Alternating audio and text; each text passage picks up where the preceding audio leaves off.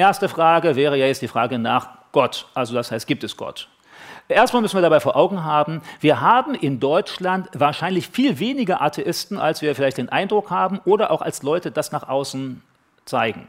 Ganz viele Leute, wenn du sie fragst, ah, ich glaube nicht an Gott, aber, oder sie meinen, das sei so, aber in Wirklichkeit sind das keine überzeugten Atheisten. Die allermeisten Leute, die ich treffe, sind Agnostizisten. Das heißt, die haben sich nie tiefer über Gott Gedanken gemacht und weil es die einfachere Lösung ist, leben sie einfach ohne Gott. Aber das ist nicht ein Ergebnis ihres langen Nachdenkens. Die haben auch keine guten Gründe. Diese Leute, mit denen lohnt sich auch zu reden.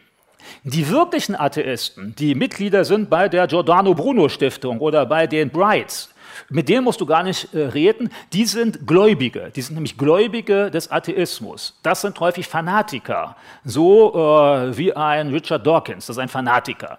Das ist keiner, der neutral einer Frage nachgehen will. Für die ist die Frage schon lange fest. Der hat ein Glaubensbekenntnis, es gibt keinen Gott. Die Frage ist, könnte es doch eingeben? Nein, es gibt keinen Gott. Deshalb spielt das alles keine Rolle. Also wenn du solche Leute triffst, da bringen Diskussionen wenig, da muss man von einer ganz anderen Seite auskommen. Aber die Großteil der Deutschen ich sage ja erstmal, mehr als die Hälfte der Deutschen glauben, es gibt etwas Göttliches. Und wenn du mit denen diskutierst, dann musst du darauf achten, äh, die meinen meistens nur, dass sie den christlichen Gott nicht akzeptieren. Und dann musst du das versuchen beiseite zu schaffen, um erstmal deutlich zu machen, es geht mir am ersten auch noch gar nicht um den christlichen, sondern ob es überhaupt etwas Übernatürliches, Jenseitiges gibt oder ob alles nur materiell ist. Das ist ja ein erster Schritt. Und wenn die Idee mitgehen, dann könnten wir danach gehen, ja, und wie können wir jetzt etwas über diese übernatürliche Welt in Erfahrung bringen? Also wo gibt es jetzt zuverlässige Quellen darüber, wie Gott ist und wer Gott ist und so etwas? Das wäre dann die nächste Stufe. Also wir müssen vor Augen führen, es gibt verschiedene Gruppen. Manche Leute sagen, ich glaube nicht an Gott und in Wirklichkeit glauben sie schon an Gott, nur nicht an den Christlichen. Und dann müssen wir sehen, dass wir nicht auf die falsche Schiene kommen. Manche Leute sagen auch nur, ich glaube nicht an Gott, um eine Gesprächspartner loszuwerden. Manche Leute glauben auch nur, ich äh, sage nur, ich glaube nicht daran, dass es Gott gibt, weil sie so erzogen sind.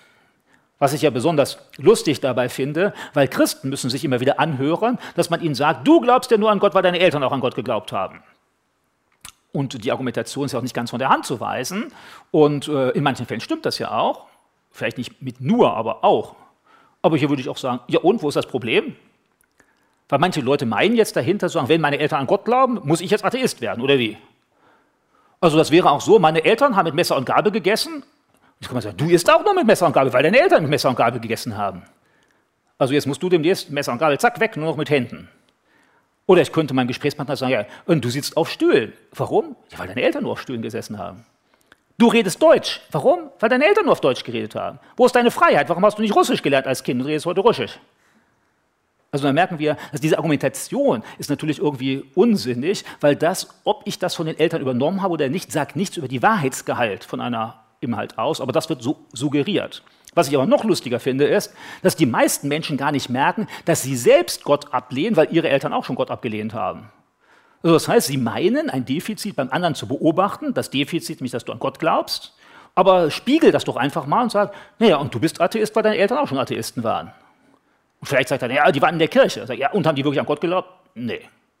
Weil du hast mich recht wenig wirklich überzeugte Atheisten, deren Eltern wirklich an Gott geglaubt haben. Gibt es ab und zu. Wenn du auf so einen triffst, ja gut, der hat dann vielleicht wirklich gute Gründe, aber die meisten haben das einfach nur übernommen als Tradition aus ihrem Elternhaus. Die Eltern sind schon nicht in die Kirche gegangen, nie in der Bibel gelesen, dann machst du es auch nicht. Aber sie halten sich für hochintellektuell und den Christen für dumm und in Wirklichkeit ist das nur Tradition. Also das musst du dir so den Leuten nicht sagen, nur wir dürfen uns da auch nicht so schnell in die Ecke gedrängt fühlen, wenn jemand uns das sagt, sondern manchmal kannst du auch dazu stehen und sagen, ja, meine Eltern waren gläubig und ich habe das überprüft und festgestellt, das ist richtig und deshalb glaube ich es auch. Und wo ist das Problem? Gibt es ja kein Problem dann. Oder manche Leute, die lehnen Gott ab aus seelsorgerlichen Fragen. Da darfst du gar nicht apologetisch reagieren. Seelsorgerlich meine ich, die haben gerade einen Ehepartner verloren, den sie geliebt haben. Und äh, dann sagen sie, ah, es kann keinen Gott geben. Hier denkt daran, äh, das ist nicht apologetisch, das ist seelsorgerlich.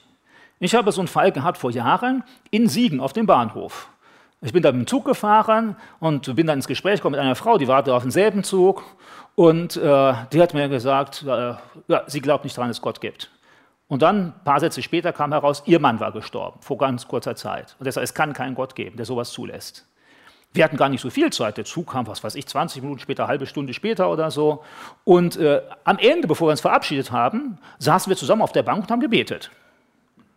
Ich habe für sie gebetet, dass Gott sie tröstet und so. Plötzlich war gar keine Frage mehr, ob es Gott gibt oder nicht, weil das war kein Ergebnis intellektuellen Nachdenkens, das war nur das tiefe Verletztsein, äh, mein Mann ist gestorben. Und deshalb hier an dieser Stelle logisch zu argumentieren, ist vollkommen daneben, das wird der anderen Person schaden, wird gar keinen weiterbringen. Da musst du erkennen, äh, mal beiseite lassen sondern eher seelsorgerlich jetzt anfangen, mit den Leuten zu reden. Also nicht jeder, der sagt, es gibt keinen Gott, braucht eine intellektuelle, intensive Auseinandersetzung. Manche brauchen seelsorgerliche Hilfe, bei manchen musst du erkennen, das ist nur vorgeschoben, die haben das Problem eigentlich gar nicht, sondern die haben es nur irgendwann mal gehört und klang gut in ihren Ohren. Äh, äh, äh, ideologische Atheisten diskutieren mit ihnen nicht, weil die haben ein Glaubensbekenntnis und das hat nichts mehr mit rationalen Gründen zu tun, die sind alle nur vorgeschoben. Bei den, der Gruppe, die so Agnostizisten sind oder die nur dazu erzogen sind, aber bereit sind mitzudenken, für die ist es gut, dass wir darauf einsteigen. Da ist eine Möglichkeit für Apologetik. Und der erste Schritt der Apologetik auch in diesem Fall wäre, dass wir die Leute fragen, warum sie denn nicht glauben, dass es Gott gibt. Oder wir können jetzt auch sagen, warum sie überzeugt sind, dass es Gott nicht gibt. Und äh, wenn wir diese Fragen nicht stellen und auch nicht adäquat entkräften konnten, fällt es hinterher sehr schwer, für Gott zu argumentieren. Denn einer, der fest überzeugt ist, dass es Gott nicht gibt, der wird unsere Argumente für Gott alle nicht wirklich ernst nehmen, in den meisten Fällen, und er wird immer auch irgendein Haar in der Suppe finden. Also ich, wir können das nachher auch noch gerne machen, da sammeln wir auch noch Argumente, aber ihr werdet merken, es gibt kein Argument, wo einer, der nicht religiös ist, dem unbedingt zustimmen muss. Damit sage ich nicht, dass das Argument nicht gut ist. Es ist gut, aber es ist kein Zwang dazu, das zu akzeptieren, sondern es ist nur ein guter Grund dafür. Es ist ein Argument. Es erhöht die Wahrscheinlichkeit dafür, dass es Gott gibt, ist aber nicht zwangsnotwendig, weil das auch nicht funktioniert. Also das heißt, wir werden Gott nie beweisen können, das liegt an der Sache. Ich werde nachher nochmal darauf zu sprechen kommen. Äh, deshalb sollten wir nicht zu beunruhigt sein. Nur weil wir um die Schwäche unserer Argumente wissen, sollten wir erstmal dem anderen deutlich machen, dass seine Position, die er für wissenschaftlich oder was weiß ich hält, auch nicht so gut ist, wie er das meint. Und bisher, und ich habe schon einige Bücher gelesen von Atheisten, äh, habe ich kein wirklich treffendes Argument gefunden, was äh, zwangsläufig nahelegt, dass es keinen Gott geben kann. Darum geht es ja. Und äh, jetzt gehe ich nämlich mal ein paar Argumente durch, nenne die euch, die häufig in Literatur vorkommen und auch genannt werden. Und danach könnt ihr gerne noch weitere nennen, falls euch da noch welche in den Sinn kommen, die eure Gesprächspartner schon angeführt haben. Also eine der ganz häufigen Sachen, die aber relativ wenig plausibel ist, das ist die, ich habe Gott nicht gesehen. Kennt ihr vielleicht auch. Nicht? Also keiner hat Gott je gesehen, also deshalb gibt es Gott nicht.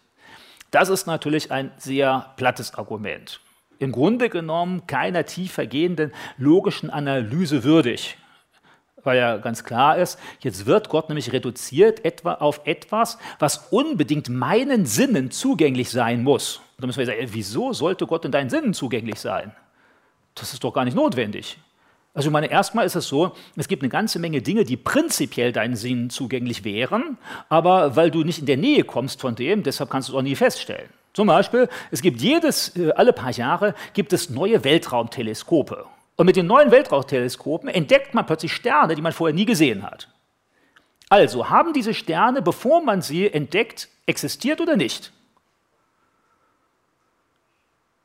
Wie ist das? Haben diese Sterne, die man vor zehn Jahren noch nicht sehen konnte, jetzt sehen konnte, gab es die vor zehn Jahren oder nicht?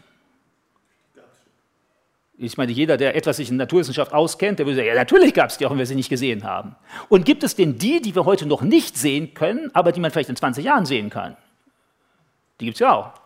Und hier merkst du schon, Analogie, ist ein Analogiebeispiel. Dieses Beispiel zeigt deutlich, dass die Argumentation, weil ich etwas nicht sehe oder mit meinen Sinnen nicht wahrnehme, deshalb gibt es das nicht, dass das trügerisch und falsch ist. Und ich halte dieses Beispiel für einsichtig. Also wenn einer mit dem Beispiel nicht zufrieden ist, suche ein anderes Beispiel, was ja nicht aufs Beispiel ankommt. Aber ich glaube, dass diese Grundargumentation, weil ich etwas mit meinen Sinnen nicht wahrnehme, deshalb kann ich fest davon ausgehen, dass das nicht existiert, ist in sich unlogisch und unstimmig. Das ist einfach, äh, also funktioniert nicht. Es gibt auch noch ein anderes Beispiel, was ich gerne benutze. Das ist der Hinweis auf die Radioaktivität. Äh, denn Radioaktivität ist erst nachgewiesen vor knapp über 100 Jahren. Jetzt könnte ich ja jemanden fragen, glaubst du, dass es auch vor 500 Jahren schon Radioaktivität gab? Die meisten Leute sagen, ja klar, das ist ja ein Naturgesetz, das gab es ja schon immer. Ja, aber man konnte es weder riechen, noch schmecken, noch fühlen, gar nichts. Die normale Radioaktivität, die auch hier im Raum ist, ist jede ja nicht von dem irgendwie im Atomkraftwerk, sondern die normale Radioaktivität, die hier überall ist, die spüren wir nicht. Wir leben damit, es macht gar nichts. Und trotzdem ist sie da. Also wir können sie mit Sinnen nicht wahrnehmen. Da braucht man erst Geräte dafür, um sie nachweisen zu können. Zwischenzeitlich haben wir die Geräte, aber jetzt würden wir sagen, die Radioaktivität existierte auch lange, bevor man die Geräte hatte, sie zu messen. Das wäre ein weiteres Beispiel, um deutlich zu machen, dass diese Argumentation nur, was wir durch unsere Sinne wahrnehmen können, existiert, dass diese Behauptung grundsätzlich falsch ist. Es gibt offensichtlich Dinge, die wir durch unsere Sinne nicht wahrnehmen können und wir fest davon überzeugt sind, dass es sie doch gegeben hat ohne Wahrnehmung. Also dieses Argument, wir können Gott nicht sehen, wahrnehmen, riechen, sonst irgendwas, deshalb ist er nicht da, das ist so trügerisch, das geht nicht. Äh, ein nächstes Argument, was Leute gerne anführen, die sagen, ja Gott, das haben sich die Leute nur ausgedacht. Das ist so eine Modifikation von Ludwig Feuerbach, äh, der Glaube oder Gott sei die Projektion der menschlichen Wünsche. So drückt er das dann aus. Klingt erstmal sehr angriffig, ist es in einer gewissen Weise auch. Und ähm, da müssen wir aber sagen, das beschreibt zwar real tatsächlich einen Zustand, den wir auf der Erde häufig haben, aber schließt die Existenz Gottes nicht aus. Also was es beschreibt, ist, dass vielfach die Vorstellungen von Gott, Gottesbilder oder Religion von Menschen erfunden werden. Und das ist ja offensichtlich. Das ist so. Das würden wir als Christen sogar sagen, vom Großteil der Religionen, die es weltweit gibt, da haben Menschen ihre Vorstellung von Gott in irdische Form gegossen. Deshalb sind ja die griechischen Götter auch so menschenähnlich. Die machen eine endlose Party auf, dem, äh, auf den Bergen da und feiern da und heiraten und brechen Ehe. Das ist ja typisch menschlich. Nur wenn der Mensch sich Vorstellungen über Gott macht, die auch menschlichen Ursprung haben, schließt das Gott nicht aus. Es kann ja Gott losgelöst davon geben. Man kann sich eine Vorstellung machen davon und trotzdem existiert real etwas. Oder es könnte sein, dass ein Teil der Religion geht auf menschliche Fiktion zurück und ein Teil davon auf göttliche Mitteilung. Also das heißt, nur dass Menschen das formen und sich was ausdenken, schließt die Existenz Gottes nicht aus, sondern es benennt nur einen Missbrauch des Gedankens an Gott. Ich könnte ja sogar sagen, am besten kann man Dinge missbrauchen, die in einem Kern wahr sind. Das ist ja immer so, ein Körnchen Wahrheit ist dann dabei und dann kannst du es missbrauchen. Etwas, was es prinzipiell gar nicht gibt, ist viel schwerer, Menschen missbrauchen zu lassen, wie bei Liebe. Gibt es Liebe? Ja, schon. Aber deshalb können ja auch viele Leute Liebe missbrauchen. Kommen dann zu irgendeinem und sagen, ja, ich liebe dich und dann überschreib mir gleich dein ganzes Geld und so. Und wenn du es gut genug tust, fallen Leute drauf rein. Aber weil Leute Liebesbetrug machen, heißt es ja nicht, dass es keine echte Liebe gibt. Also das heißt, ich kann etwas missbrauchen besser, was real existiert, als etwas, was vollkommen illusionär ist. Und jetzt könnte es doch eher sein, wenn so viele Menschen weltweit an äh, einen Gott geglaubt haben, an etwas Göttliches geglaubt haben, deutet es darauf hin, da scheint etwas Reales dahinter zu sein, was die Leute dann in ihrem Sinne uminterpretieren. Aber die Uminterpretation äh, ist kein Argument für die Nichtexistenz dessen, mit dem man sich auseinandersetzt. Ähnlich wurde es dann auch argumentiert, dass Religion sei Opium für das Volk, oder es gibt auch dann des Volkes. Das ist ja einmal, geht es zurück auf Marx, das andere mal auf Lenin. Äh, Marx hat argumentiert, das Opium des Volkes, damit hatte er festgestellt, dass in Wuppertal, ja gar nicht weit entfernt, da lebte er nämlich damals, da gab es dann äh, die gläubigen Arbeiter und die haben unter der Industrialisierung weniger schwer gelitten als die Nichtgläubigen. Die Nichtgläubigen, das ist das Ende alles aus, weil jetzt bin ich hier auf der Erde, das Leben ist vorbei, ich werde ausgebeutet. Die Gläubigen, die haben geglaubt an den Himmel jenseits Gottes Kraft und sind besser damit zurechtgekommen. Also war er vollkommen verärgert, der Marx, und hat gesagt, das ist Opium des Volkes. Also das heißt, die Arbeiter da in Wuppertal, die benutzen Religion und betäuben sich damit. Das war natürlich interessensgeleitet, weil er wollte gerne Arbeiter, die keine Hoffnung mehr haben. Weil die lassen sich dann auch eine abenteuerliche Revolution ein. Weil der Revolution, du kommst um, spielt aber alles keine Rolle mehr, du hast ja nichts zu verlieren. Die gläubigen Arbeiter konntest du nicht zur Revolution drängen, weil die gesagt haben, ja, aber trotzdem, Gott steht darüber und Gott gibt mir Ruhe und was weiß ich, also musste er das loswerden. Jetzt würde ich doch aber eher ausgehen, wenn die Religion dem Menschen im Leiden hilft, ist das doch für mich eher ein Argument dafür, dass hinter der Religion etwas Reales steht, als dass sie eine Illusion ist. Also natürlich, wenn ich ein Medikament nehme und meine Schmerzen gehen weg, es könnte ein Placebo sein. Aber erstmal spricht das doch dafür, dass wirklich eine Heilkraft darin ist. Generell davon auszugehen, wenn ein Medikament nicht wirkt, dann ist es echt. Und wenn es wirkt, ist es unecht, ist eine unlogische Argumentation. Also das heißt, wenn Religion den Menschen im Leiden hilft, Spricht es eher dafür, dass etwas Reales dahinter steht? Ist kein Beweis, aber spricht eher dafür, als das als Argument zu nehmen, deshalb ist Religion falsch. Das ist nur das ideologische Argument dessen, der Religion nicht brauchen kann, weil er, den, weil er die Menschen hindert, revolutionär zu werden. Also das ist kein logisches Argument. Das, das Einzige, was der Marx festgestellt hat, ist, Religion hilft den Menschen im Leiden. Aber das ist für mich kein Argument gegen Gott.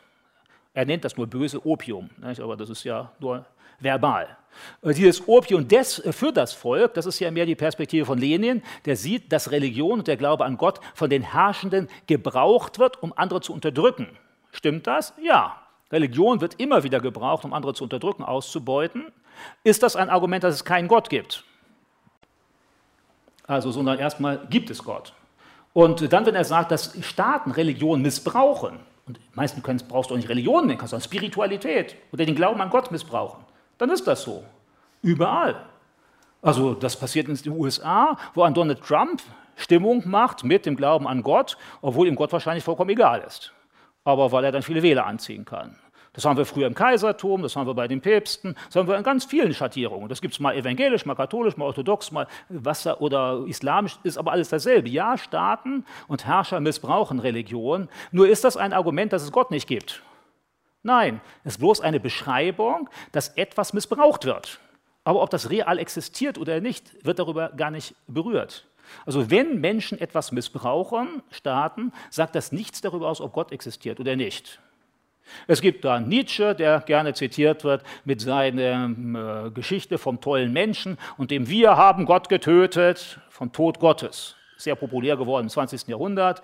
Und das sind ja mutige Worte. Manche Christen fühlen sich provoziert. Aber da müssen wir am Ende auch sagen: Ja, und, und wo ist jetzt der Beweis? Wir könnten ja sogar sagen, rein semantisch äh, würde es ja heißen, dann gibt es ja Gott, denn du kannst ja nur jemanden töten, den es gibt, oder? Also jemand sagt, wir haben Gott getötet. Hier merkt man, dass Nietzsche kein großer Logiker war. Der war mehr so ein, nicht, wir hauen da mal was raus, Worte, starke Worte. Aber an sich ist er unlogisch, denn einen, den es nicht gibt, kannst du nicht töten. Nicht? Aber also der ist vom Tod Gottes. Und am Ende sagt er noch so, nein, wir können ihn gar nicht töten, weil die Tat ist für uns zu groß. Dafür brauchst du dann den Übermenschen. Die Nazis meinten ja, diese Übermenschen zu sein. Also am Ende meinte äh, Nietzsche, wir brauchen dann Gott doch noch, weil wir ohne ihn nicht leben können. Also der ist dann keine gute Adresse dafür, zumal er dann sogar über diesen Gedanken noch eher verzweifelt geworden ist, also nicht triumphal realistisch war. Aber es ist kein Beweis. Also sagen, ich töte Gott, ja, äh, bitte sehr, wo ist seine Leiche? Zeig, also im, würdest du im Krimi, nicht? in jedem Krimi würde man sagen, du hast jemanden getötet, ja, wo ist die Leiche? Keine Leiche da, kein Mord. Also hier bei diesem äh, Gott ist tot, wir haben Gott getötet, das ist eben eine Behauptung, die stark wirkt, aber wo wenig Argumentativkraft dahinter ist. Freud der hat dann argumentiert, der Glaube an Gott bzw. die Religion sei eine kollektive Neurose. Kann man auch so behaupten, klingt ebenfalls sehr angriffig. Das bedeutet am Ende, das ist ja ein bisschen großzügiger, wenn du an Gott glaubst, du bist krank. Das hat man ja auch in der Sowjetunion übernommen, weshalb man manche Christen in psychiatrische Kliniken eingeliefert hat, weil man dachte, die glauben an eine Wahnidee, die sprechen mit einem Wesen, was es gar nicht gibt, also du bist psychisch krank, hast eine Neurose. Kann man so sagen. Jetzt muss man natürlich sagen, ja, und wo ist die Beweiskraft dahinter? Ist natürlich gar keine Beweiskraft, weil es ja nur eine Behauptung ist. Wo sind die Argumente? Es gibt keine Argumente. Ich erkläre es einfach. Der Glaube an Gott ist eine Neurose. Warum? Ja, weil ich es so erkläre. Normalerweise müsstet ihr sogar sagen, bei Krankheiten ist das, was die Ausnahme ist, was nicht der Gewohnheit, der Norm entspricht, wird als krankhaft erklärt. Weshalb ja Krankheit auch sehr fluid ist, das wechselt immer im Laufe der Zeit. Wenn das allerdings der Fall ist, dann hat der Atheist eine kollektive Neurose weil die Mehrheit der Menschheit glaubt an die Existenz eines Gottes oder etwas Übernatürliches, und zwar in allen Kulturen der Vergangenheit wie auch in der Gegenwart. Weil in Deutschland momentan viele äh, gleichgültige Menschen sind, weltweit gesehen glauben die meisten Menschen nach wie vor an Gott. Also wenn wir vom Normalfall ausgehen, dann müssten wir sagen, der Mensch ist von normal aus äh, angeboren religiös, dann muss der also krank sein, der kein Empfinden dafür hat. Das wäre jetzt so bei, bei, einem sehr selbstbewussten Atheisten, könnte man ihm das so zurückspiegeln. Dann ist der natürlich sehr aus dem Häuschen. Nicht? Und, aber im Grunde genommen machen wir ja nur genau dasselbe, was der vorher mit uns gemacht hat. Und dann sagt ihr, nicht, ja, weil hinter beidem steckt keine Logik, weil es ist einfach bloß eine Behauptung. Also, denn wo ist jetzt der Beweis, dass ein Glaube an Gott äh, krank sei? Das ist ja nur eine Behauptung. Also da ist wenig dran. Ja, was können wir sonst noch machen? Manche Leute sagen auch, wir haben keinen positiven Beweis für Gott. Das ist schon ein bisschen intelligenter zu argumentieren, wobei wir auch da sagen müssen, äh, die Realität richtet sich nicht danach, ob wir sie positiv beweisen können oder nicht. Das ist ja ähnlich, wie ich vorhin gesagt habe, meine Beispiel, wir können das sehen. Also es gibt offensichtlich Dinge, die wir nicht oder noch nicht beweisen können und trotzdem existieren sie. Manche Leute behaupten auch, es gibt so viel Leid in der Welt und deshalb kann es Gott nicht geben. Jetzt muss man natürlich sehen, leidet gerade jemand wegen einer Krankheit oder so, dann argumentiert er gar nicht weiter. Wenn einer das nur abstrakt tut, meinetwegen der Philosophiestudent, dann müsst ihr deutlich darauf hinweisen, dass das Leiden in der Welt keinesfalls ein Argument gegen die Existenz Gottes ist, weil es ja nur die Kritik ist an einem bestimmten Gottesbild nämlich an dem Gottesbild, der Gott, den ich mir vorstelle, der müsste gleichermaßen alle meine Wünsche erfüllen, dass es mir immer gut geht, und er müsste die Macht dazu haben, also er müsste das einsehen und die Macht dazu haben, es zu tun. An diesen Gott glaubt aber kein Mensch, außer ein paar Health and Wealth Prediger aus den USA. Die glauben daran, aber erleben es auch nicht. Aber alle anderen nicht. Ein Muslim glaubt nicht daran, ein Buddhist nicht und ein Christ auch nicht. Denn in der Bibel sagt doch Jesus sogar seinen Jüngern, mich haben sie verfolgt, euch haben sie auch werden sie auch verfolgen. Was ist denn da jetzt? Also da sagt dann ja sogar Jesus als Gott, äh, ihr werdet verfolgt werden, nicht? Euch geht es allen gut. Also es kommt Leiden auf euch zu. Also das heißt, in der Bibel gibt es noch verschiedene andere Motive des Handelns Gottes. Nicht nur, um jeden Preis muss jedes Leid verhindert werden. Diesen Gott, den gibt es nicht. Aber das ist dann ja die Kritik nur an einem Gottesbild, nämlich ein Gottesbild, der unter keinen Umständen irgendein Leid zulässt. Diesen Gott gibt es nicht und dem würde ich zustimmen. Es gibt nichts, was darauf hindeutet, dass es einen Gott gibt, der um jeden Preis alles Leiden verhindern will. Aber das heißt ja nicht, dass es Gott prinzipiell nicht gibt. Jetzt könnte es zum Beispiel die indische Göttin Kali geben, die meistens dargestellt wird mit lauter Totenköpfen um den Hals, weil sie die Menschen gerne quält. Da könnte ich doch sogar sagen, ach, das viele Leid ist sogar ein Beweis dafür, dass es dann diesen Gott gibt. Oder? Also jetzt denkt ihr vielleicht, ich will für den Hinduismus werben. Nein, wir sind ja mit einem Atheisten im Gespräch, dem ist vollkommen egal, ob du Christ oder sonst was bist. Da geht es ja erstmal nur um die Logik, gibt es überhaupt einen Gott? Und danach müssen wir die Frage stellen, wie ist dieser Gott? Aber erstmal gibt es überhaupt einen. Und da müssen wir sagen, es könnte einen Gott geben, der einfach zuschaut. Der Atheist denkt doch auch, dass die Leute sich das Leiden zufügen ganz ohne Gott. Ja, also, und dann könnte es doch sagen, Gott, der schaut einfach zu. Ach, macht alleine, kümmert mich nicht. Es könnte einen Gott geben, dem das gleichgültig ist. Es könnte einen Gott geben, der Leid sogar schickt, weil er sagt, jetzt müsst ihr mal darunter leiden, weil ihr so böse seid oder so.